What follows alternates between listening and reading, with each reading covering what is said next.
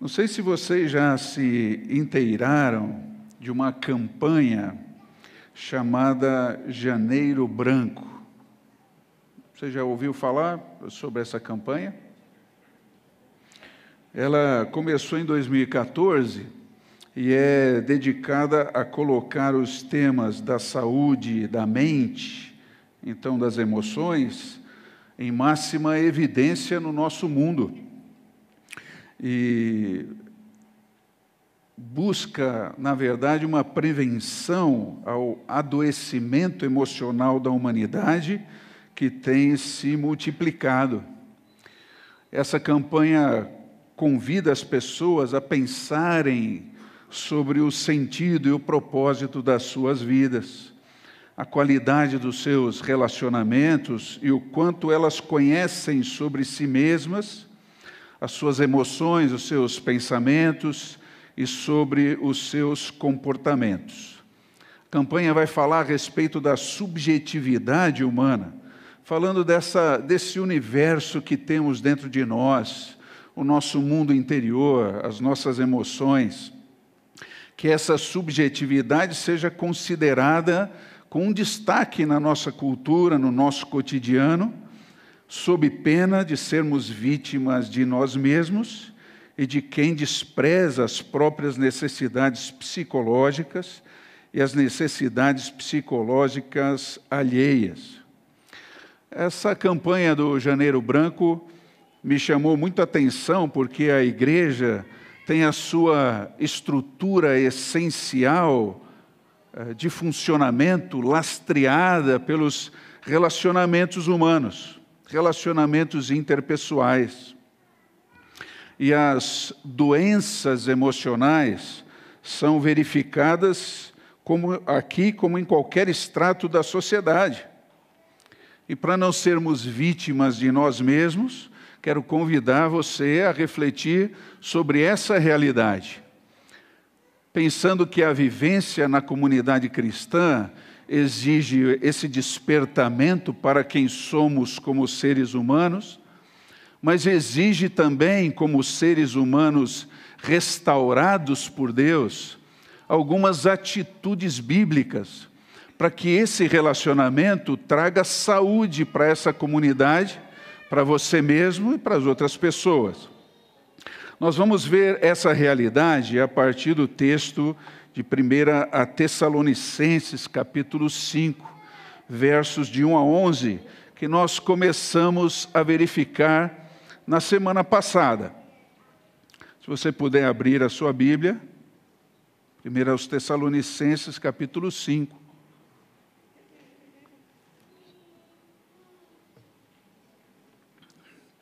Versos de 1 a 11. Diz assim, irmãos, no que se refere aos tempos e às épocas, não há necessidade de que eu lhes escreva, porque vocês sabem perfeitamente que o dia do Senhor vem como ladrão à noite.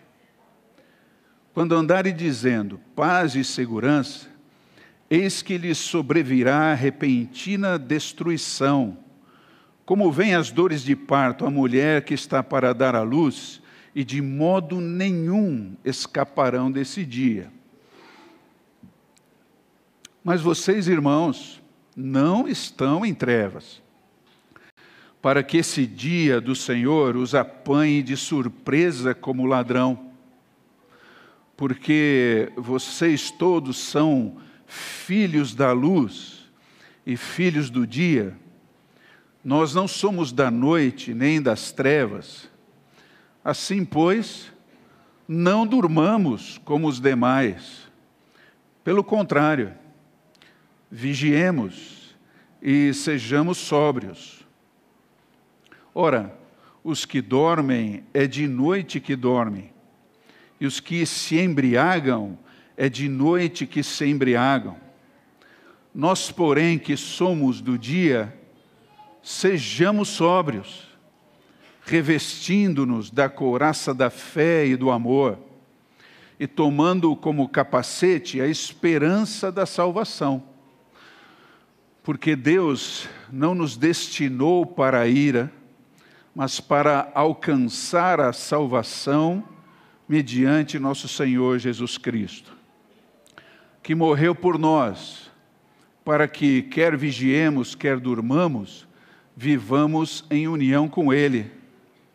Portanto, consolem uns aos outros e edifiquem-se mutuamente, como vocês têm feito até agora.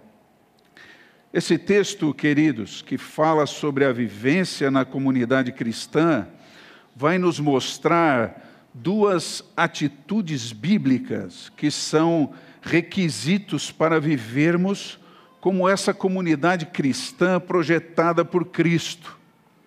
O texto fala de estarmos atentos e estarmos sóbrios.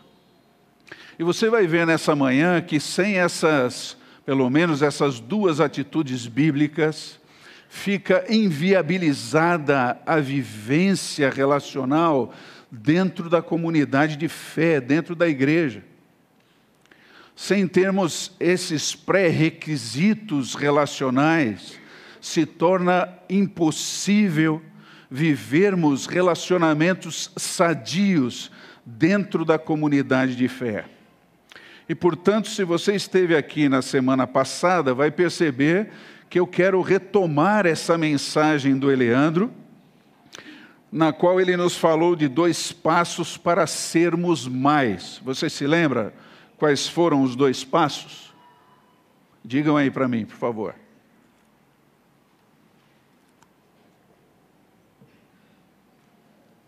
Isso mesmo. Consolar e edificar.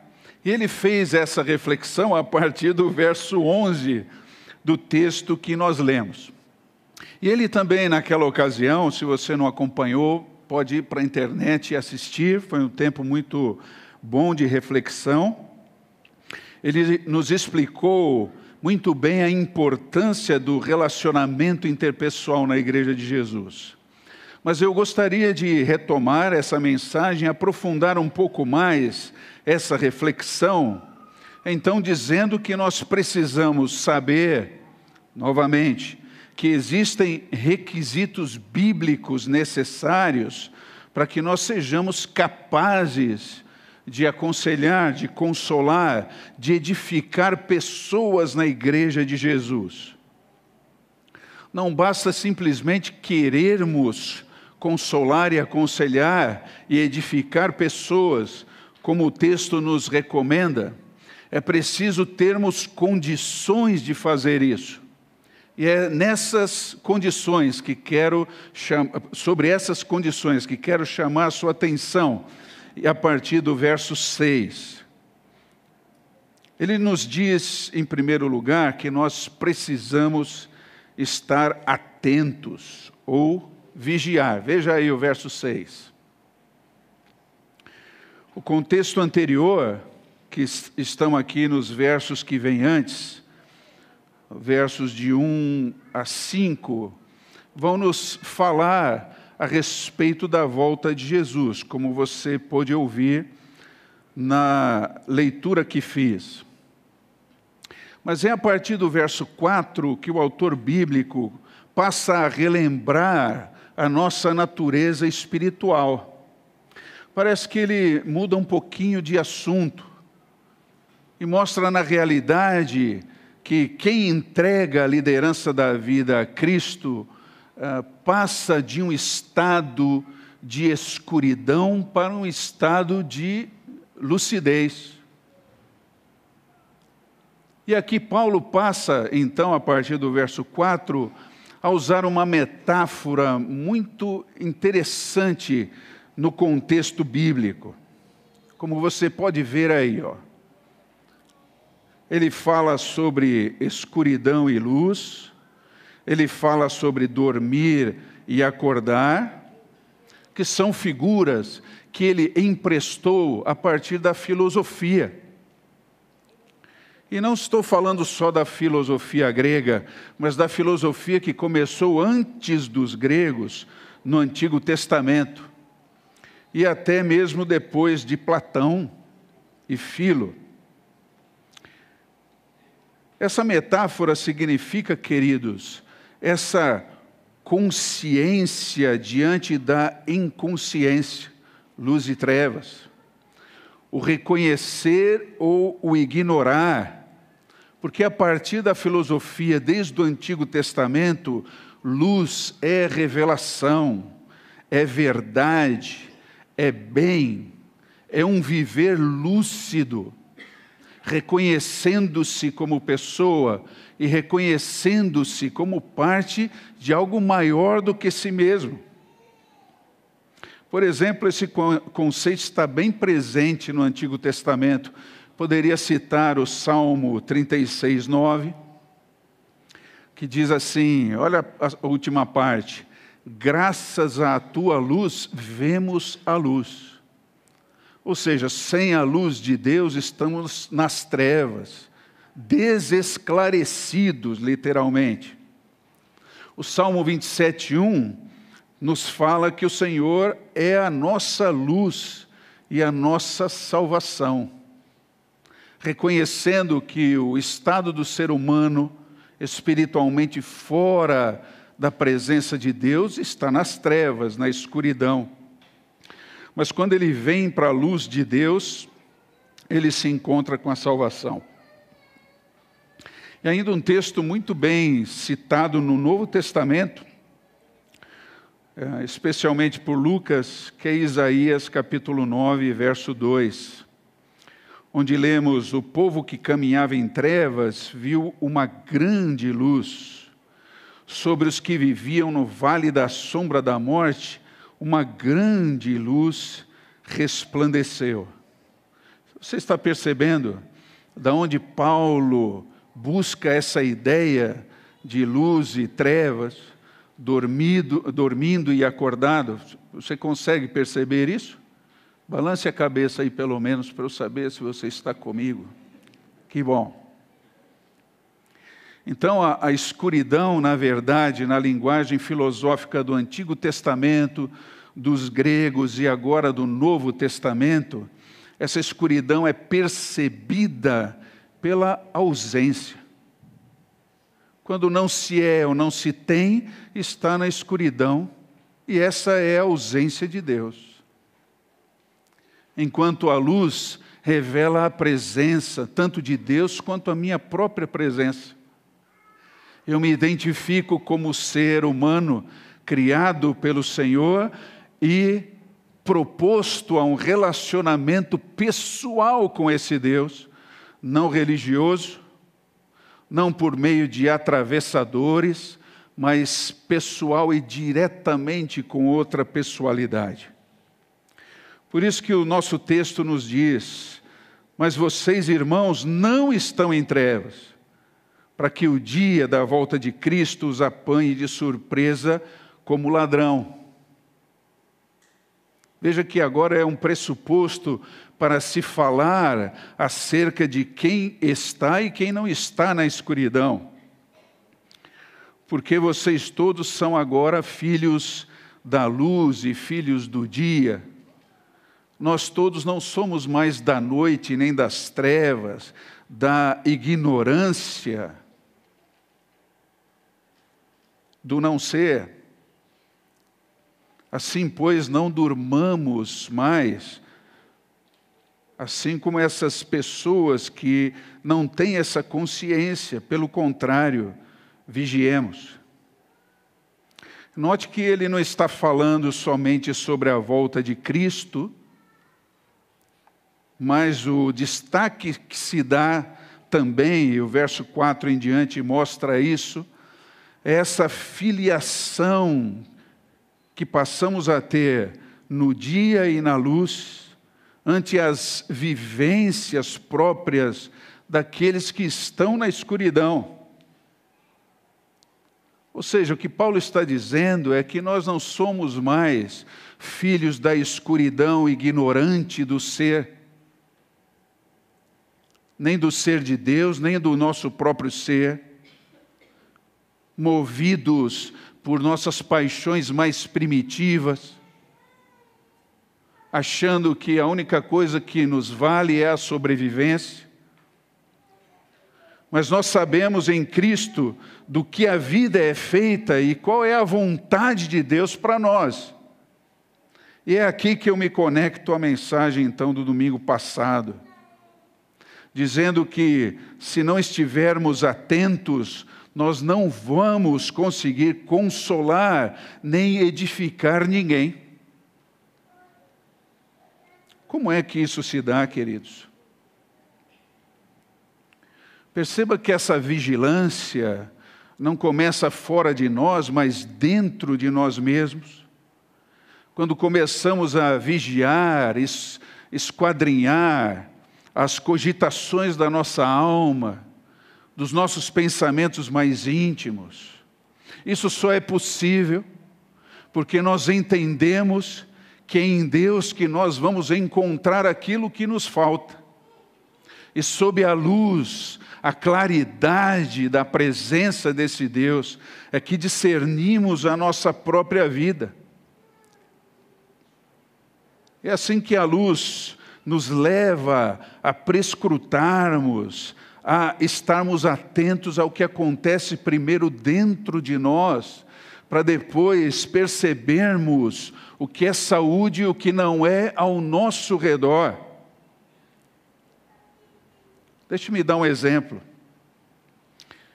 Penso que no afã, no nosso desejo extremo de nós sermos vistos, de sermos reconhecidos e admirados, começamos a interagir a partir das trevas, da escuridão com o nosso próprio mundo interior. Infelizmente, o ser humano, nessa escuridão relacional consigo mesmo, com o próximo e com Deus, vai se utilizando de artifícios relacionais para tentar alcançar essa admiração por parte de outros. Aquilo que ele não encontra dentro de si, busca vampirizar no outro busca suprir-se a partir do que o outro pode lhe dar. E um, dos, um desses artifícios muito utilizados por nós, nem vou falar das redes sociais, vou falar de um relacionamento mais próximo, tá bom? é a crítica velada que fazemos de pessoas que não estão presentes, ou também do que chamamos de fofoca, a nossa impressão acerca de alguém que também não está presente, que não está lá para se defender, ou não está lá para uh, contra-argumentar a partir da sua própria realidade. E quando se fala mal de alguém, se está tentando achar luz num procedimento próprio das trevas. Você percebe isso, querido? Mesmo a prática da, da crítica velada, quando a pessoa não está lá e nós emitimos opiniões acerca dessas pessoas, sem que elas possam ter acesso às nossas opiniões, às nossas críticas sobre elas. Esse é um procedimento próprio da escuridão. Por isso que é próprio do ser humano não resgatado por Cristo, não regenerado. Ele busca a luz onde não existe. E você já deve ter passado por isso, porque eu já também fiz críticas e fofoquei sobre pessoas que não estavam presentes. Isso foi muito tempo antes de eu ser pastor, você sabe, né? Não, eu acho que foi a semana passada.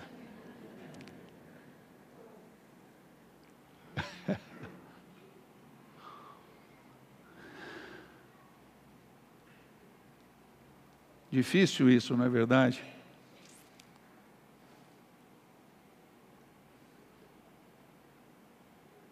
Mas a gente se sente muito bem, num primeiro momento, fazendo esse tipo de procedimento de ignorância, de trevas. Mas como isso está ligado a gente, não é verdade? Ao nosso íntimo. Agora, não só na ação de falar mal existe trevas, mas na ação de ouvir o falar mal ou da crítica velada. Quando se ouve o falar mal e se dá crédito, sem que haja uma busca pela luz, pela verdade, também se deseja aceitação. Só que é aceitação focada na pessoa daquele fofoqueiro, do crítico velado. E também naquela vontade de nós sermos melhores do que qualquer outra pessoa, principalmente ah, daquela que é alvo do nosso comentário. E quanto mais destaque a pessoa tem, aquela pessoa da qual comentamos tem, Parece que a fofoca vai produzindo, essa crítica velada vai produzindo dentro de nós. Isso é ilusório. É cheio de trevas, é de escuridão. Mas aparenta fazer dentro de nós um, um efeito trampolim, que de repente me eleva me faz sentir, pelo menos num momento, uh, um, num pretenso patamar, talvez até superior àquela pessoa que está em voga, que está sendo comentada e que eu gostaria de alcançar, mas as trevas dentro de mim se opõem a isso, me impedem de fazê-lo. Eu gostaria que fosse fácil, queridos, sabermos os limites disso. Mas quanto mais promovemos a saúde espiritual e emocional em nós, em nossa comunidade, mais os nossos relacionamentos serão curados e esses limites começarão a ficar mais claros. Porque a, a, igreja, o ajuntamento da comunidade de fé, não é uma oportunidade para alienação para encontrar, encontrarmos-nos com mais escuridão daquela que está dentro de nós mesmos. Mas é um lugar de reflexão, de revisão, de retomada da vida sob um novo olhar, e sempre precisa ser isso. Porque se viermos para cá, sem sermos iluminados pela realidade de quem nós somos, não haverá transformação. Apenas colocar sobre uh, o altar, aqui na frente, sobre essas cadeiras, ou no imaginário de que Deus esteja presente aqui, a terceirização daquilo que é a nossa responsabilidade. Então, se não viermos aqui para sermos mudados e para pensar sobre a nossa vida, que, o que nos resta é a escuridão da religião, você entende isso? Do rigor, do compromisso na agenda, das onze ao meio-dia e meia, eu estarei lá, buscando um afago na minha alma que na verdade é de tão orgulhosa, não busca uma interação com um Deus verdadeiro, porque Ele é poderosa luz de transformação, mas com o Deus que eu mesmo forjo a partir da escuridão que existe dentro de mim. E daquilo que eu espero alcançar vindo a um lugar como esse. Eu quero paz para minha alma estou muito atribulado. Mas será que tudo isso que você tem passado não é uma atuação da luz divina para que você se enxergue sem condições, carente e necessitado de quebrantamento e de humildade diante da vida e do próprio Deus? Para que você abaixe um pouco a sua bola e saiba que em você existe uma tendência primitiva de abraçar-se com mais e mais escuridão.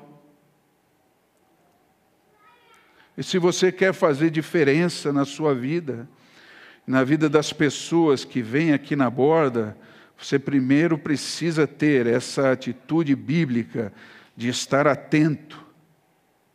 Atento a você, atento a Deus, atento ao seu redor.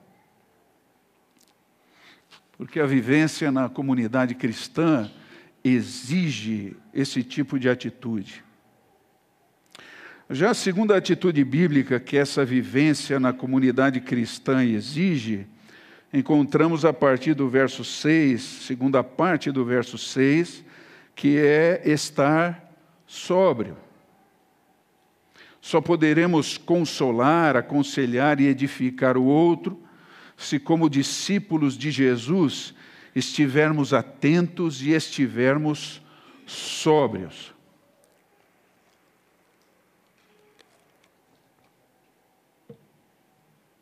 Você notou que Paulo tem a necessidade de falar sobre isso, porque os crentes naquela igreja precisavam ouvir sobre isso. E nós hoje também precisamos ouvir. O que significa estar sóbrio? Penso que essa ilustração já o ajuda a entender.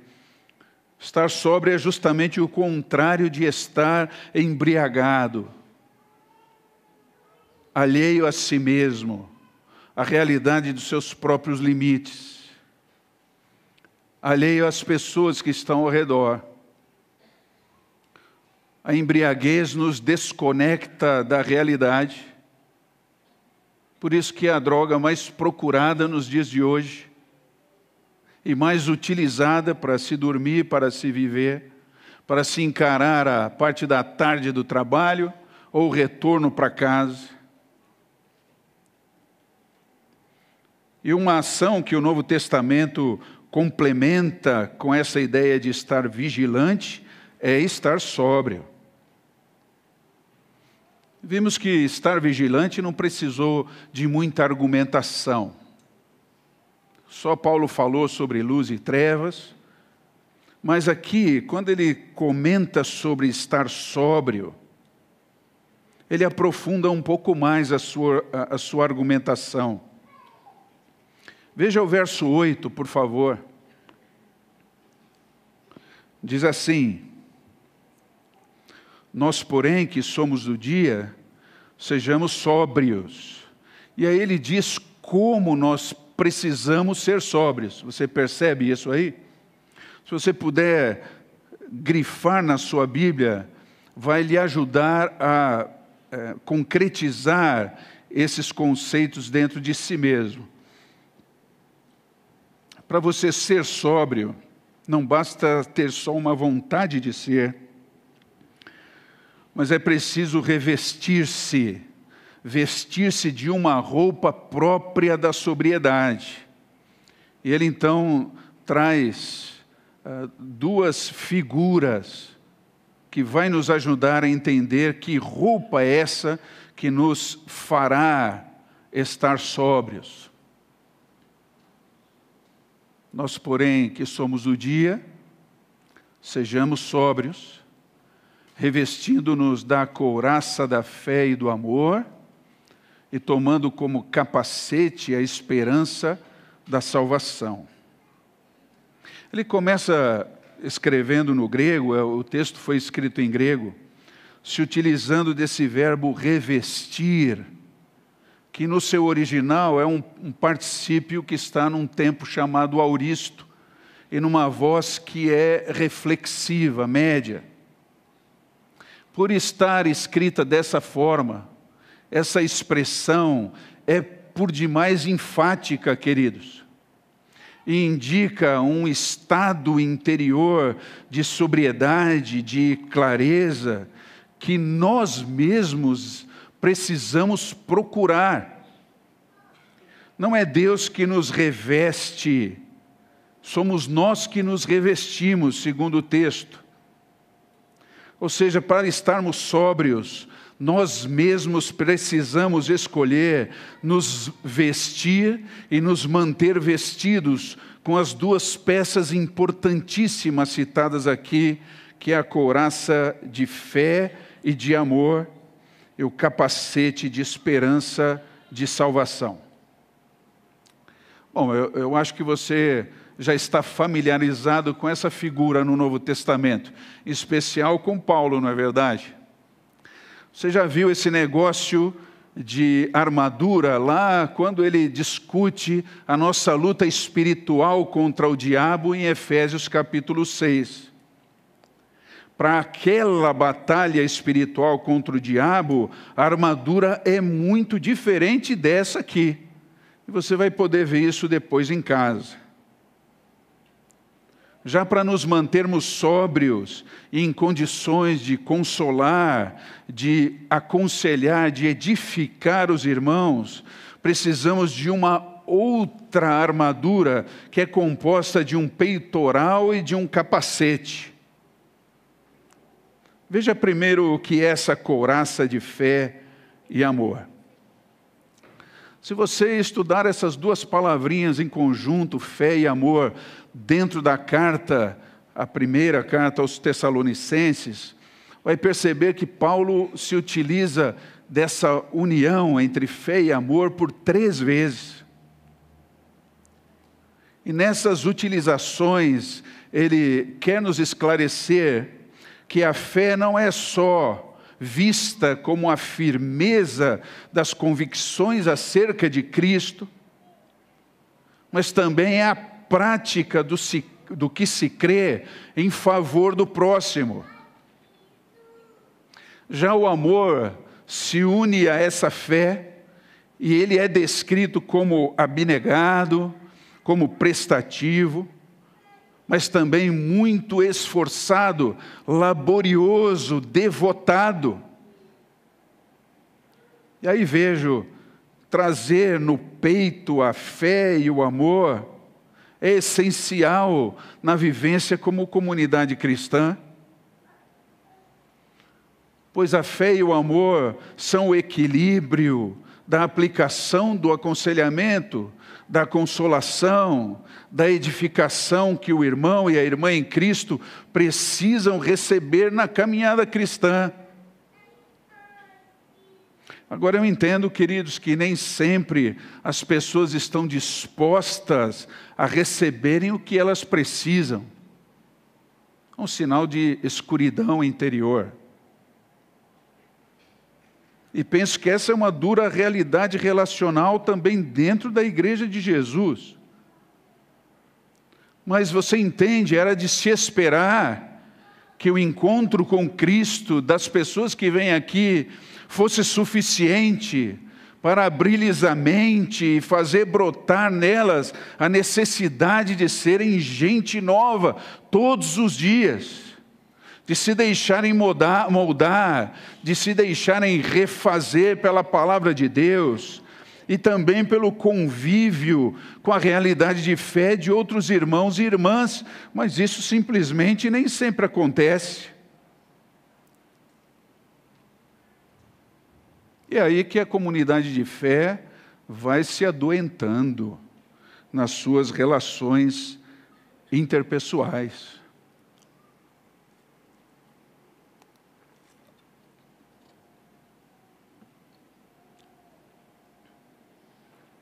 Entretanto, vemos que a nossa busca por essa autoafirmação, nessa nossa busca, é muito comum acharmos que mudar de opinião, mudar de posição, mudar um, uma série de convicções, mudar a maneira como a gente enxerga a vida e a nós mesmos, é uma forma de nos diminuir como pessoas. Agora você entende que essa é uma visão própria da escuridão, queridos. Mudar não nos faz inferiores. Aprender com Deus e com a Sua palavra e com as outras pessoas não invalida a nossa própria experiência de vida. O problema é quando essa experiência quer sempre ensinar e nunca quer aprender. Por isso, só é consolado quem sabe que precisa e quer receber consolo. Só vai ser edificada aquela pessoa que entende que precisa e quer crescer. Se não quiser isso, vai ser impossível se encontrar com uma transformação que a luz de Cristo pode fazer. Então vamos poder nos encontrar daqui 20, 30 anos e você está reclamando das mesmas coisas, reivindicando para si me, o mesmo nível de atenção de sempre, nunca sendo capaz de servir o outro, de ser compreensivo, de perceber que aqui nós temos 600 lugares diferentes que você não sentar naquele lugar onde você sempre está acostumado, não vai fazer uh, nenhuma diferença em você se você veio buscar o que é correto, o que é certo, o que é próprio da luz. Você entende isso, querido?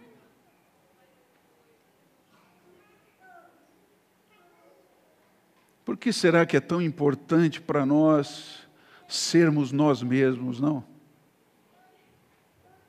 mas na, naquela, naquela ambiência da escuridão, não da transformação e da mudança.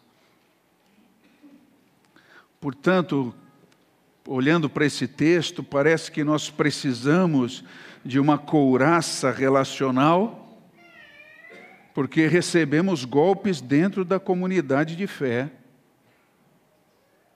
Tem gente que nos golpeia, nos fere,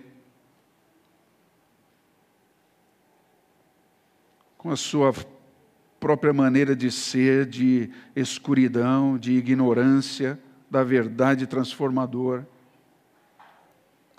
Mas é interessante que, se você estudar fé e amor, vai perceber que a couraça não é feita de carnalidade da escuridão. A carnalidade da escuridão é aquela que revida quando é ferido que se vê ofendido, que quer abater o outro, destruir, sobrepujá-lo. Mas essa coraça, essa que nos faz ser sóbrios, é constituída pela fé, que me remete ao Senhor, que está acima de todos e de todas as coisas. É um referencial acima de mim mesmo. E também é um referencial de amor que se você pegar a sua Bíblia e estudar um pouquinho sobre amor no Novo Testamento, a partir da própria palavra e da definição do Cristo, você vai percebê-lo como propulsor e raiz sustentadora da sua nova vida redimida. Então, essa coraça não é feita de autoproteção, mas de doação. A fé me remete ao Deus que está acima de qualquer golpe e de qualquer insanidade relacional. E o amor que me cobre na minha consciência de que sou carente e imperfeito, necessitado e que nunca vou chegar a ser completamente, 100%, mas que me remete a um Deus que prometeu que a boa obra que começou, Ele vai terminar em mim. Aleluia. Já o capacete é feito de uma esperança que pertence à nossa salvação. O que precisa proteger a minha mente, a minha cabeça, os meus pensamentos durante a caminhada aqui é o referencial de esperança de que Cristo está presente sempre. Já não é a minha esperança na bondade da humanidade, na solidariedade do ser humano, na superação que esse ser pode alcançar, mas meu referencial de esperança está no Cristo presente, sempre, em todas as circunstâncias. E mais do que isso, também que todas as coisas passarão e logo nós estaremos num relacionamento aí sim completamente transformado pelo poder do Senhor, onde não haverá mais pranto e dor, frustrações, não haverá anseios fora do que realmente precisamos como pessoas, estaremos para sempre com o Senhor. E a esperança que pertence a essa salvação, que nos dá as condições de aconselharmos, de consolarmos e edificarmos os nossos irmãos. Ela é esse referencial dioturno, cotidiano, do que somos e do que logo seremos em Deus para sempre.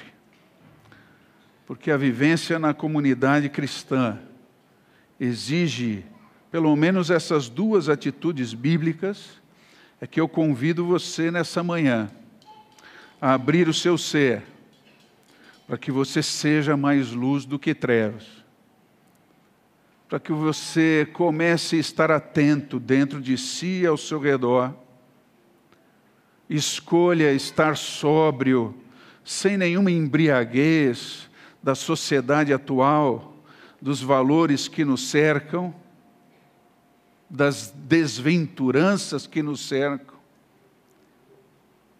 e levarmos no peito a couraça da fé firme no Senhor, naquele que é, naquilo que Ele disse, na fé que transforma o meu ponto de vista para a doação altruísta, e o amor que me leva a ser aquilo que Cristo foi para mim na vida do outro. Que assim seja, Senhor, que nós, como comunidade de fé, possamos ter saúde, que haja consolação, aconselhamento e edificação no nosso meio, mas que cada um de nós, venha para cá cientes e conscientes dessa nossa luta conosco mesmos, a fim de que estejamos atentos e sóbrios nesse tempo que se chama hoje. Que possamos ser gente que promove saúde no meio da sua igreja. Que sejamos gente que busca luz, que queira crescer para o louvor da Sua glória. Em nome do Senhor Jesus oramos. Amém, queridos.